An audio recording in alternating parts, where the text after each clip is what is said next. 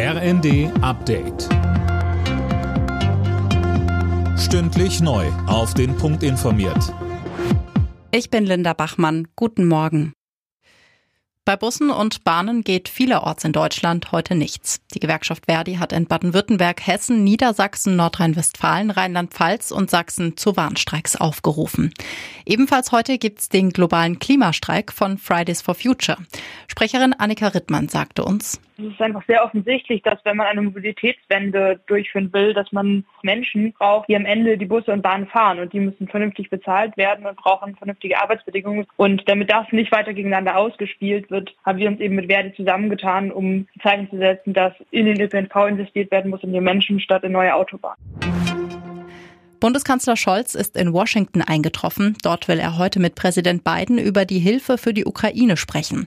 Vorab sind reichlich kritische Töne zu hören. Weil Scholz die Amerikaner dazu gedrängt haben soll, auch Kampfpanzer zu schicken, ist von Erpressung die Rede. In Berlin stehen die Zeichen auf Schwarz-Rot. Nach der SPD hat nun auch die CDU Koalitionsgesprächen zugestimmt.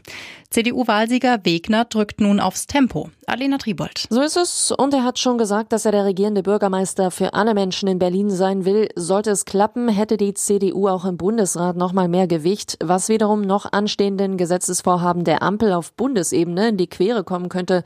Bis diese große Koalition aber in trockenen Tüchern ist, dauert es noch, denn in der SPD wächst der Widerstand gegen so ein Bündnis. Die jungen Sozialdemokraten wollen die GroKo über den Mitgliederentscheid stoppen.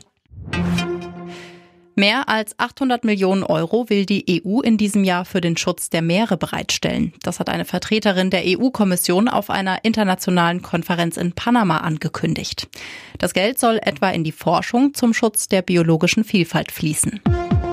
Alle Nachrichten auf rnd.de